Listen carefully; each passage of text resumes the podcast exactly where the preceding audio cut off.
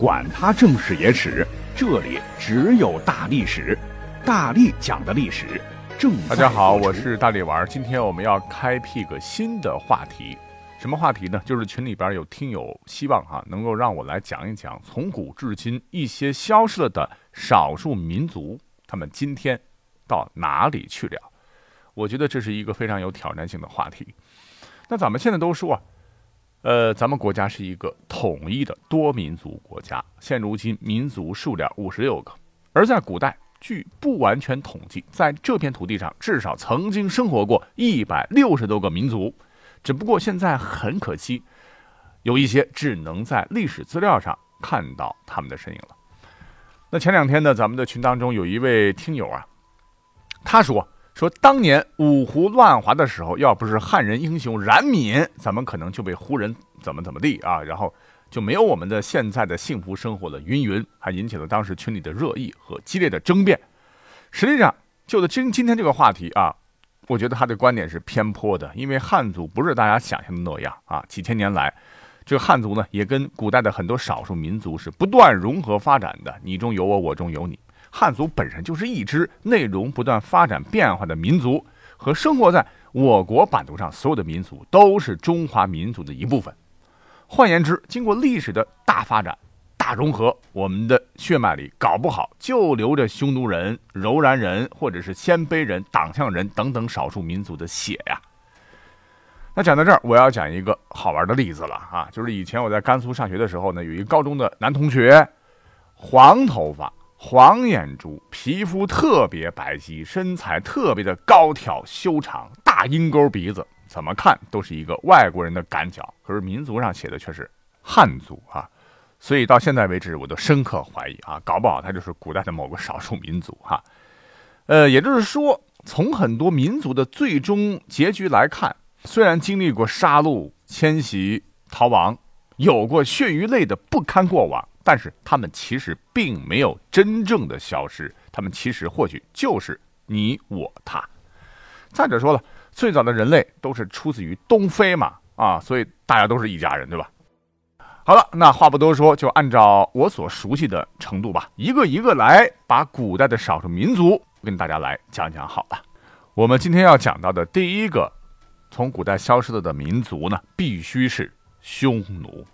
不光是在胡人圈里名气太大了哈，而是对于咱们大一统的多少个朝代都有匈奴的很多负面记载。请注意，胡人的“胡”就是不守规矩的意思。说起来，匈奴和汉族是不一样的民族，可是你一定不相信。司马迁先生写的《史记》当中就有云呐、匈奴其先祖夏后氏之苗裔也，曰淳为。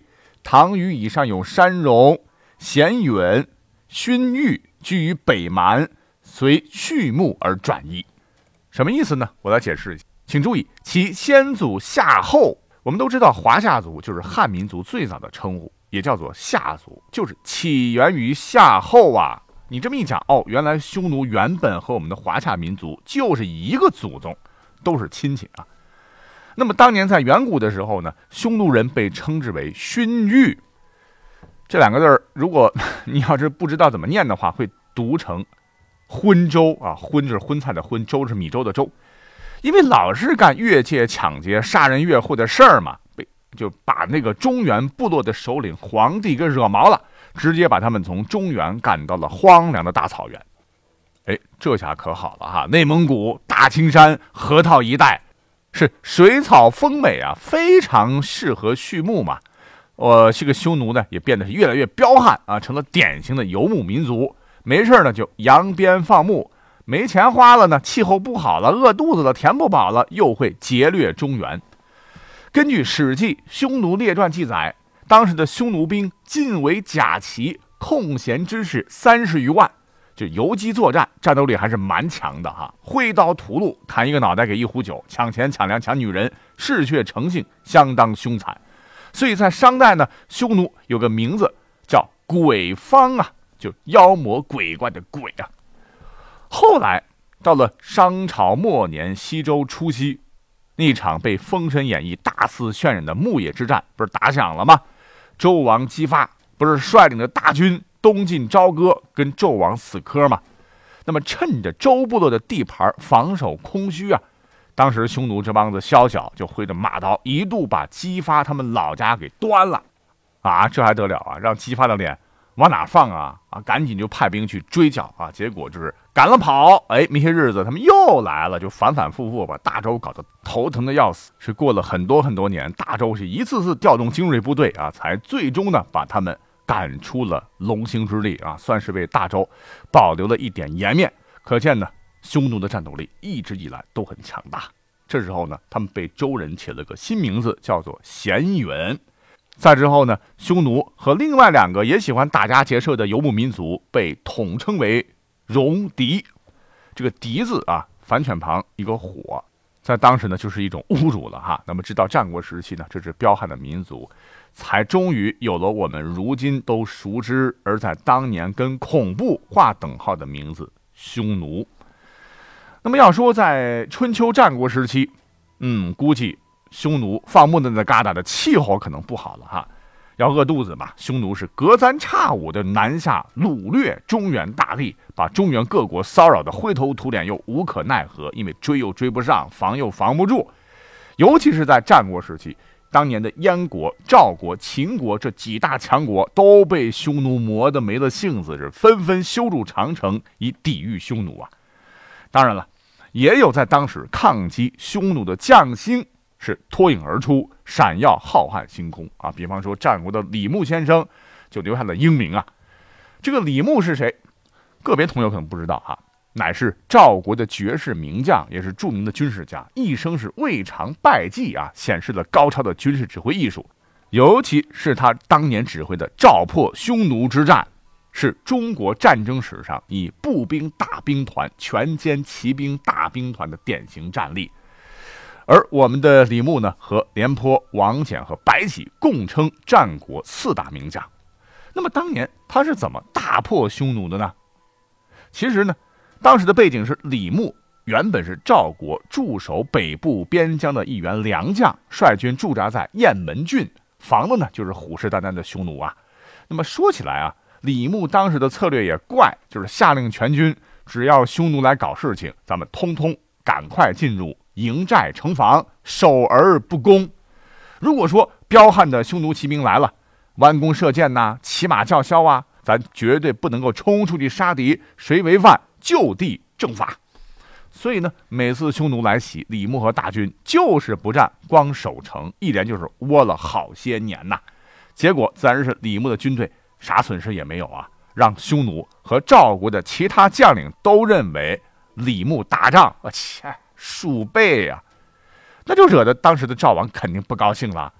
当将军的，关键时刻那要为国家冲锋陷阵，为君王尽忠啊！马革裹尸还哦，你天天领着我们大军龟缩在城寨，天天吃肉，哈哈，这懦夫行为，这不丢我赵国人的脸吗？赵王一气之下呢，就把李牧给换了。好嘛，这一换，出大事儿匈奴骑兵一来啊，赵军便击鼓迎战。但是每次都是惨败，一个是赵国的马不如匈奴的马好，一个是匈奴人呢先是示弱，等你追击的时候，人家边跑边回头猛射，马背上的民族个个都是神箭手啊，唰唰唰的，赵军先是一波被干掉，等看跑的距离差不多了，埋伏的匈奴骑兵后面突然包抄一顿横冲直撞，赵军呢就被包了饺子，所以数战下来呢，赵军损失惨重。边境危急呀，无奈赵王只好重新去请李牧火速救援，但当时李牧却 refuse，是称病不去，这可把赵王急得脑门一头汗呐，只能是强迫李牧，你必须去啊！李牧最后表态：好啊，国家有难，岂能袖手旁观？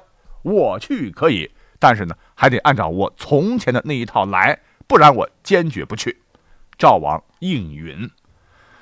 可能当时跟秦国战事也激烈哈，李牧统帅的大部分都是步兵啊，当然也有骑兵啊，但是没有步兵多。不管怎么样吧，你匈奴再来，哎，我就是不出战。嗯，每回匈奴来呢，都是空手而归，很扫兴。他们都认为李牧那就是个大怂包啊。而李牧呢，也不着急，城里边天天亲自出马，勤练军队啊，把士兵们训练的嗷嗷叫啊，终于是练成了一支战斗力很强的精兵。可是那边匈奴哪里知道啊，根本还是不把李牧放在眼里。那么李牧看到时机成熟，便放了个大招，又以迷惑匈奴。这便是让很多人呐牵着大批的牛啊羊啊，专门去草地上放牧。当然不是为了发展赵国畜牧业，而是故意让匈奴侦察兵看到。果然，匈奴率军是一次次来，一次次满载而归啊，把羊啊牛啊人呐全带走了。据统计，赵国的几千人都被掳走当俘虏了。那么几次之后呢？匈奴就彻底丧失了对赵军的警惕。慢慢的呢，李牧是精心的攒出了精选的战车一千三百辆，精选的战马一万三千匹，敢于冲锋陷阵的勇士五万人，善射的士兵十万人，就准备开战了。从兵力构成来看，步兵是主力。那我们都知道，自古以来，步兵战骑兵几乎是压倒性的失败。因为马匹冲过来就相当于现在的坦克冲锋啊，没有精良的战术配合和多兵种协调作战是很难取胜的。那么对于这一点，几千年前的李牧早就想到了。你以为闭门练兵是白练吗？那么实战的机会终于到了。那这一次呢，这个李牧派人呢大批大批的牵着牛马，通通在草原上晃悠啊。这匈奴一看，又送人头来了，而且这么多的战利品。不行啊，得派我们的匈奴大军才能给牵回去。我们的匈奴单于也就没多想，果不其然的亲率匈奴主力是懒懒散散的过来收割呀。可是呢，让他们做梦也想不到的是，对手都是一群双眼冒火、想决一死战的赵国猛士。战斗一打响，赵国的猛士们嗷的就跟猛虎下山，直接就把匈奴大军给包围了。匈奴一时间晕头转向啊，已经损失了十几万的兵马，杀得匈奴是尸横遍野，大败而回啊！此战打得匈奴十来年再没有敢靠近赵国边境一步。大败匈奴呢，李牧趁胜一鼓作气，率兵主动出击，把扰乱赵国边境上百年的其他少数民族政权也一对儿啊给收拾了。什么参兰啊，被彻底亡了国；还有灵狐部落。打服了，乖乖俯首称臣。东湖的单于王也被赵军打的是四处奔逃，至此赵国北方边境稳矣啊。那么李牧啊，除了把匈奴揍的是满头包，那么当年把秦国打的也是哭爹喊娘啊。如果不是昏聩的赵王听信了谗言，逼死了李牧，恐怕那赵国断不会这么快的亡于秦国之手。哦这是题外话，我们不多说了。好，我们再拉回我们今天的这个故事的主角匈奴啊。那么话说后来呢，秦始皇一统天下之后呢，特别派蒙恬三十万大军驻守长城一线。那匈奴迫于秦国的压力啊，大多往北迁徙，只有当时的少数部落还在临近的长城一线活动。那么等到了两汉时期，哟，西汉的讲的太多了哈，我们直接跳到东汉好了。东汉时呢，匈奴分裂了。分成南北匈奴，南匈奴呢和朝廷的关系不错哈，逐渐的进入中原腹地吧。北匈奴从漠北西迁至河西走廊，中间呢经历了约三百年，这对于当时的匈奴来说，那就是耻辱啊哈。那么等到了汉和帝的永元四年（公元九十一年），北匈奴经常不服啊，经常炸刺儿。那当年的外戚窦宪率领当时东汉的军队吧。在金微山（今二泰山）不仅击败了北匈奴，还攻陷了匈奴王庭。虽然说中央王朝和匈奴抗争打过几次大胜仗，但是攻陷匈奴王庭的很少，就被迫使匈奴单于带领残部逃离漠北，被迫向西远走中亚。这蝴蝶效应就引发了世界历史走向的一种改变，那就是一直他们迁徙到西边的北匈奴啊，最后把强盛的罗马帝国给干掉了啊。呃，这期不是重点哈，我们就简单一说。